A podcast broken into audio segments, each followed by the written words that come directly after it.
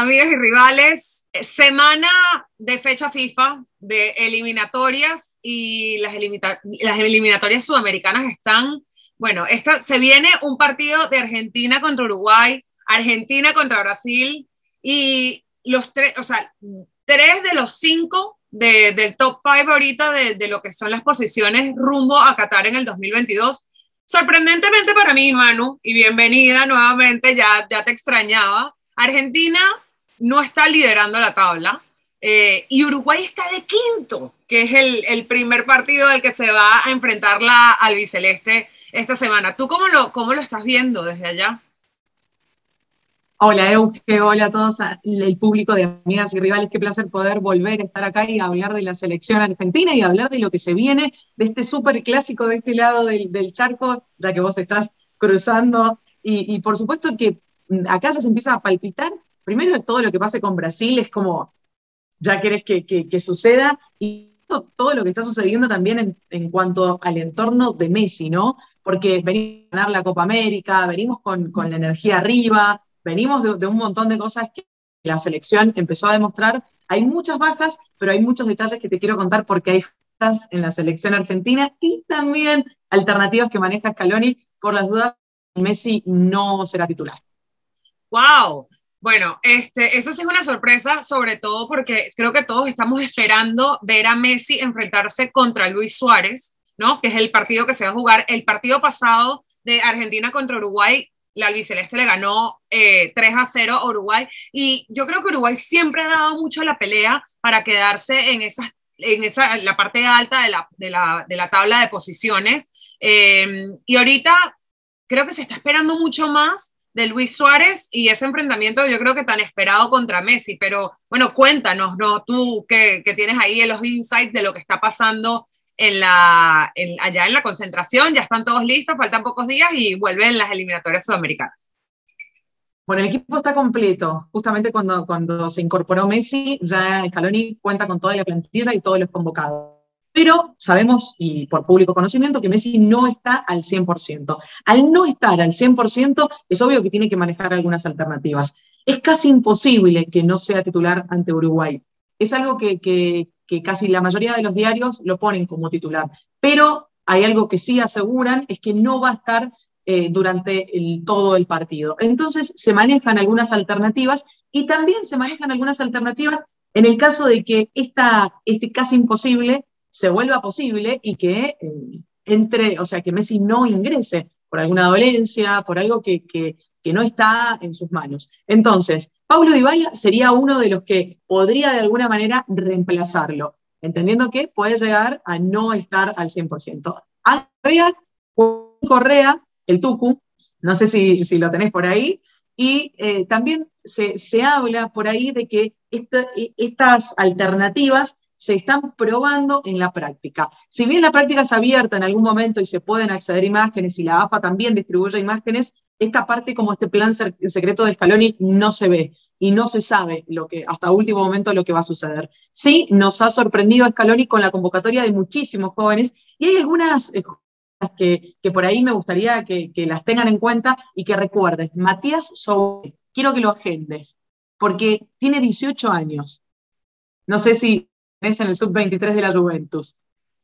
Es una joyita que me gustaría que la vayas tildando que no es conocida, tiene 18 añitos y la verdad que ya estar entrenando con Di María y con Messi al lado en la foto que recorre la mayoría de los portales, me parece que va a dar que hablar y es un pibe que está jugando muy bien, que tiene una muy buena pegada, que se lo ve muy seguro y cuando lo veas decís, 18 años, qué joya tenemos acá.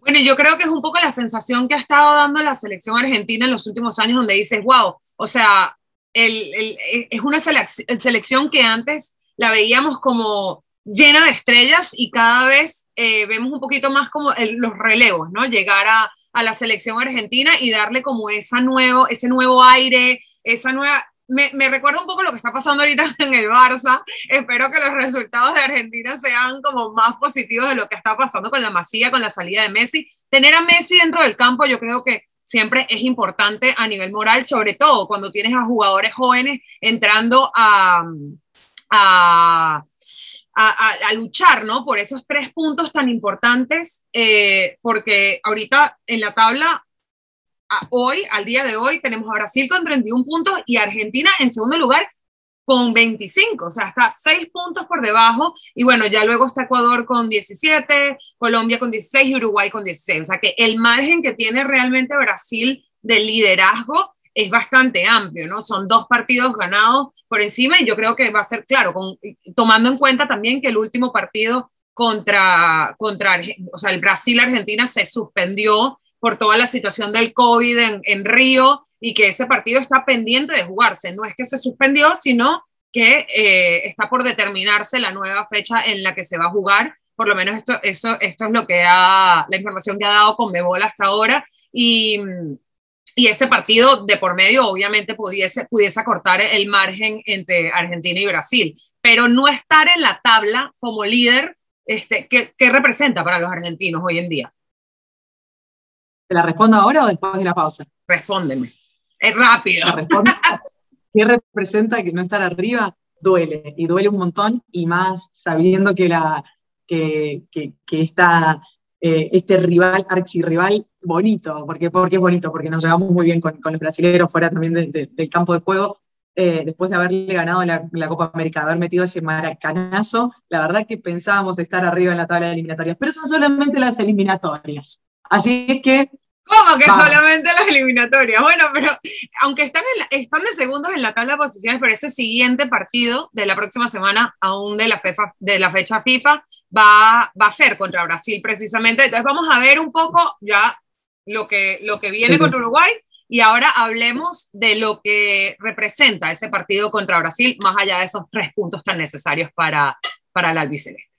Yo creo que, que el Brasil, enfrentarse a Brasil, lo dice todo y dijo de alguna manera porque Rodrigo se bajó del avión llegando a la Argentina con una remera en la que estaba la final de la Copa América frente a Brasil con la estampa de todos los jugadores. Imagínate, o sea, cómo se calienta y cómo se vive este super clásico sudamericano, uno de, los más bonitos y más coloridos de, este lado, pero... No, y del mundo, también y del mundo, sin duda. Sí, sí, yo creo que, que nos sigan desde, desde muchos lugares. Y también hablamos de, la importancia de, encontrar Messi en la cancha con Luis Suárez, vos, del reencuentro de Neymar, de, muchas cosas que pasan en, la cancha con estos jugadores que en Europa juegan juntos o a veces se enfrentan o, eh, los ves eh, en unas vacaciones como Ibiza todos abrazados. Claro. O eh, es como, me, entendés? Es como que sí, ver esto. Y yo creo que la, ese, es, esa rivalidad entre Messi y Neymar, que ya la vimos en la final de la Copa América, vimos cómo Messi consoló a Neymar, que lloraba a, a, moco tendido, como decimos nosotros. Acto seguido, Messi ficha por el PSG, ahora es compañero de equipo nuevamente de Neymar. Sabemos que Neymar y Messi, desde que jugaban juntos en el Barça, son muy súper amigos y, y, se esperaba, ¿no? Esa revancha de, de Neymar en la eliminatoria pasada en el Maracaná, que fue el partido que se suspendió Manuel y yo tenemos un episodio precisamente de Amigas y Rivales en el que hablamos de, esa situación y les, enseñamos a preparar mate. Entonces pueden ver en, todas nuestras plataformas ese episodio que está muy bueno y si no, les, no saben preparar el mate, pues pueden aprender. Manuela me enseñó a mí eh, precisamente a preparar el mate. Yo creo que es una buena oportunidad porque nos quedamos con el mate preparado, pero no vimos el partido porque se canceló. Entonces, bueno, ahorita viene el partido, no se va a jugar en Brasil, se va a jugar en Argentina, y bueno, yo creo que eso es una ventaja también para, para los argentinos recortar esos puntos que tienen de diferencia con, con la selección de Brasil. Totalmente, un poquito lejitos, pero vos sabés que el mate, veo muchísimos jugadores en las redes sociales que no argentinos ni uruguayos, que son los que están acostumbrados a tomar mate, muchísimos europeos tomando mate, muchísimos europeos, franceses, que, que vos decís, el mate de dónde lo sacaron, y es por la cultura que, de la cantidad de argentinos que hay en Europa, de, esto de, la responsabilidad de una concentración en donde uno comparte el mate y te da. Yo creo que, el mate es un sinónimo muy pegado al fútbol, muy, el pan como la influencia que están generando los, tanto los argentinos como los uruguayos, ¿no? Con el tema del mate. Ya los ves a todos con su termito de agua caliente y su, y su con su mate, o sea, sí. ya cada vez se convierte más en un tema de la cultura del fútbol, pero definitivamente es algo que se ha heredado de esa influencia de los jugadores argentinos y uruguayos en Europa. A Luis Suárez y a Messi los vemos siempre con su mate encima. Siempre. Y seguro que los vamos a ver en el autobús este, yendo al estadio esta semana y la semana que viene también. Y yo el que no he visto todavía con mate en manos a Neymar. ¿Cómo crees que esté Neymar? Porque en estos días ha salido mucho la controversia de que Neymar dice que si después de Qatar se va a retirar del, de la selección brasilera, que influye demasiado en el tema psicológico, en su bienestar emocional. Eh, es duro, ¿no? Pensar que Neymar, porque sigue siendo un jugador joven y es un referente definitivamente para, para la selección de Brasil, eh, se nos vaya a retirar después de, de, Qatar, ¿no?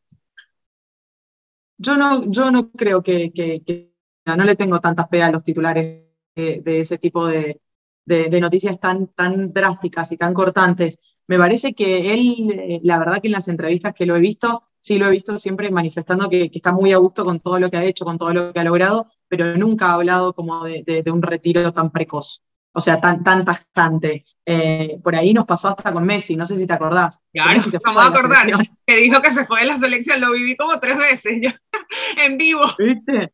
Sí, entonces me parece que es, que también un poco la, el, el, momento y todo. Yo creo, esperemos que no, que, que tengamos esa, esa dupla eh, por lo menos en, en Qatar. Y, y, bueno, Messi yo creo que sí se va después de Qatar. Eh, creo que se va después de Qatar. Eh, esperaría que no, pero bueno, no, no lo veo. Mira, con, yo te puedo decir una cosa. Messi se puede ir después de Qatar, pero Messi tiene la obligación de que si se va a retirar de la selección argentina después del Mundial de Qatar el año que viene, tiene que ganar el Mundial. No se puede ir si no gana el Mundial Messi. Messi no se puede retirar de la selección, ¿estás de acuerdo? No. Si no tiene un Mundial no. en su palmarés. Vos no sé si viste la publicidad nueva en donde Messi va con, está Donnarumma, está Di María, Neymar, y todos van viendo la Copa, la, Copa del Mundo. Y Messi pasa por al lado de la Copa del Mundo y la mira y dice, es especial. Messi, te miramos a vos. Dale. Yo creo que independientemente si eres argentino, brasilero, eh, uruguayo, venezolano, colombiano, el mundo entero espera esa, esa, esa, levantar esa copa, ¿no? O sea, ya pasó con la Copa América, fue como, wow, por fin Messi levanta un título con la selección argentina y creo que eso sería es de esperar. Ves, lo, te lo ves en, lo, en, los ojos, lo ves en sus ojos, es como... es una necesidad. Es una necesidad para él y para todos los que aman el fútbol y lo siguen. Pero bueno, el, ahora hablando, primero tienen que llegar, ¿no? Entonces creo que ya están bastante consolidados, por lo menos lo, las dos primeras posiciones de la tabla rumbo a, a Qatar de, de Comebol, eh, con Brasil y Argentina. Uruguay se está peleando ahí con Colombia. Ecuador, wow, o sea, aplausos para los ecuatorianos que están ahí en, ter en tercer lugar ahorita. De hecho, Ecuador juega contra Venezuela, que mi Venezuela, Dios mío santo, grave, de último, con siete sí, puntitos no, nada más hasta, hasta, hasta el día de hoy. Bueno, ya descartadísimos de este mundial, esperemos que, que la Vinotinto se pueda clasificar entonces para el 2026, ya no nos queda de otra. Eh, pero una cosa que siempre me ha llamado muchísimo la atención y me encantaría que armemos esto ahorita entre tú y yo, es cómo debe ser el playlist de la selección, porque a mí me encanta la cumbia argentina, o sea, me encanta, o sea, me imagino así el asado, Messi haciendo la carne, el choripán, tal, la música con la que va a llegar la selección argentina o la música que tú crees que debería tener el bus de la selección argentina rumbo al estadio esta semana y la próxima, un poco para animarse, ¿no? A ir en contra de los uruguayos y la próxima semana en contra de Brasil y recortar esos, esos tres puntos para posicionarse mejor ahí en la tabla y asegurar ese, ese liderazgo. Yo voy a decir la primera canción, porque a mí me dicen rumba argentina y lo primero que a mí se me viene a la mente es, es un bombón asesino. Y es lo único que me sé de la canción, pero es demasiado buena. Y yo me lo imagino, o sea, yo me imagino a los jugadores en el autobús yendo hacia el estadio con esa canción y bailando. Es un bombón asesino. ¿Cómo es la canción? ¿De ya, qué? La voy a poner voy a anotar, voy a anotar nuestra. Vamos a hacer 10 canciones. El bombón asesino me gusta, me gusta. ¿Ah? ¿Sabes lo que es el bombón, no? Es el, el bombón de las caderas de las mujeres. Ese el es el bombón asesino. Ah, el bombón asesino. Claro, ese es el bombón asesino. Después tenés una que, que, que, está muy de moda y que la ponen en los casamientos y todo, acá los, los, matrimonios en Argentina, en los cumpleaños de 15 y todo, que es Zabale, Zabale, Zabale. No sé si lo has escuchado, que No. es- Zabalero es, es un club argentino. Y vos sabés que esa canción, la voy a, te, la, te la tendría que buscar a la canción y la vas a poner después para que, para que la tengan porque es bien boom. Es como el bombón asesino y creo que, si no me equivoco, es del mismo cantante. Déjame que lo voy a poner, mirá, para que lo tengas. Lo tengo acá en la compu atrás. Los Palmeras. Y es Soy. Lo tenés. Sabalero. La, la tenés que tener. Y es por el club, justamente, por, por Colón que, de, de Santa Fe, este, este club argentino que tiene esta canción. Yo, a- cuando la tenga cargada, te, la, te voy a compartir esta canción porque te va a encantar. Me la mandas para que la pongamos en el playlist y lo vamos a poder buscar en el Claro que Spotify de sí. Amigas y Rivales, el playlist de la selección argentina rumbo al estadio, ¿ok? Ok, la tercera. ¿Sigo yo o vas vos? Vas, vas. Vas, que tú eres la que Dale. sabes cuáles son las canciones argentinas que te vamos a meter. esta. Yo, Yo esta- mira. tengo el bombón asesino y después estaba pensando que si el, estoy tratando de acordarme cómo se llama este grupo. Eh, ahorita, ve, ve- ve- diciéndome tú y ahorita te voy a decir cuál es el que, que- que tengo en mente. mira, tengo, después tengo las imágenes. Yo es que no sabes que lo quiero que lo escuches. No, es que no se puede escuchar. ¿No lo escuchás? Nos van a tumbar Bueno, el, ahí nos ese ritmo me vas a tener que poner. A- yo soy sabalero. Esa la van a para agitar. Después viene La Mona Jiménez. Carlos La Mona Jiménez es un cuartetero. Cuartetero acá en Argentina, por lo general sale de, de Córdoba, de una de las provincias más fiesteras de nuestro país. Y bailan así, como muy eh, agarradito en pareja. Y el cuarteto tiene una canción, es- este cantante tiene una particularidad que tiene muchísimos años, tiene más de 70 años y tiene más de 70 discos. ¿What? Yo creo que va por los 80 ya. Entonces, él tiene una canción que se llama Beso a Beso. Y dice, Ok. beso a beso, me enamoré de ti. Tin, tin, tin. Soy malísima cantando. Sí, pero, Ni yo, pero ¿qué te ese es el ritmo. Beso y canción en un micro de agite no puede faltar. Están tomando nota, ¿no? Todos los que nos están viendo, vayan tomando nota. De todas maneras, después les vamos a compartir el link del, del playlist de Spotify. Pero Por mientras tanto, vayan tomando nota por si acaso, para que la tengan esta semana para la, para la, mm, para los partidos, para preparar la fiesta, Yo- el, el viewing party. Mira, oh, yo estaba Sí. pensando en, ay, ¿cómo se llama? Ay, tiene un nombre como de mujer el grupo. ¿Argentino? Karina. Sí. Que tiene una voz súper como peculiar. Te lo juro que tengo un lapsus mental ahorita. Pero bueno, otro, mientras se me, me voy acordando, el otro que estaba pensando era Babasónicos. Babasónicos. Sí, Babasónicos, sí, re. Babasónicos y, y Turf, esta canción de na, na, na, na, na, de cualquier modo todo, de que te toque está bien, de cualquier modo que te toque está mal, mejor abrir los ojos para saber lo que ¿Cómo te se llama esa? Yo había pensado en la de pijamas. La de Turf, esa es Turf, pasos al costado. Oh, para no volver. Esa está buena. Pasos al costado. Pasos al costado de Turf, a mí me gusta. Y, mm, ¿cuál, cuál es la que decís? Y Matador también de, lo- de los fabulosos. Matador, matador, Matador. matador. Sí, si hablamos de matar, mis palabras matan. No sé, Me imagino demasiado Pa, pa, así. pa, pa, pa. O sea, yo lo que no me imagino es a Messi bailando en el bus. Eso sí no me lo imagino. Missy escucha mucho la cantante argentina, eh, no, o sea, lo- los nuevos. Está Tini, eh, está mm, María Becerra, les gusta mucho, toda esa onda, eh, mucho, mucho, mucho, mucho. Mira, hay una canción, ya te voy a decir cómo se llama, déjame ver si la encuentro aquí, que me parece demasiado buena. Em, ay, ¿cómo se llama? La del profesor. ¿Tú te acuerdas de la canción del profesor? No, Claro, pero la voy a poner. El profesor de que de, es que este es lo es La- el- Vela. Esa que dice, vela chao, vela chao, vela chao, Chao esa- también. De la Chao también la vamos a meter en el, en el playlist. Mm. La de. mm, Ay, no me acuerdo, Manuela. Tengo un lapso. No me acuerdo cómo Bueno, se llama. tengo, Y seguro cuando se acabe el tiempo de este episodio se me- me voy a acordar. ay, se me va- a mí también, me- se me están viniendo un montón. De, de hecho estoy buscando, digo, no puede ser que no me acuerde. Bueno, hay un montón de, de cánticos de, equipos de fútbol que, que son, o sea, la mayoría son Brasil, decime que se siente, eh, está tomado. Pero hay una canción realmente de Brasil, decime que se siente, o es un cántico de la, de la, de la afición. La, escuchaste a esa, ¿no? Brasil, decime que se, siente tener casa. Bueno, nosotros les vamos a dejar el playlist completo porque ahorita tenemos un lapso mental y de todas maneras no las podemos poner aquí porque nos van a, a demandar por violación de derechos de autor. Pero Manu, mojate ahí con los resultados. Argentina. Sí, y quiero cerrar con esta. Uruguay, Argentina.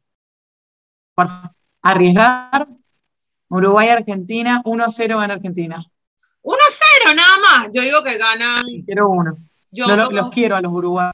Sí, yo digo que va a quedar 1-2.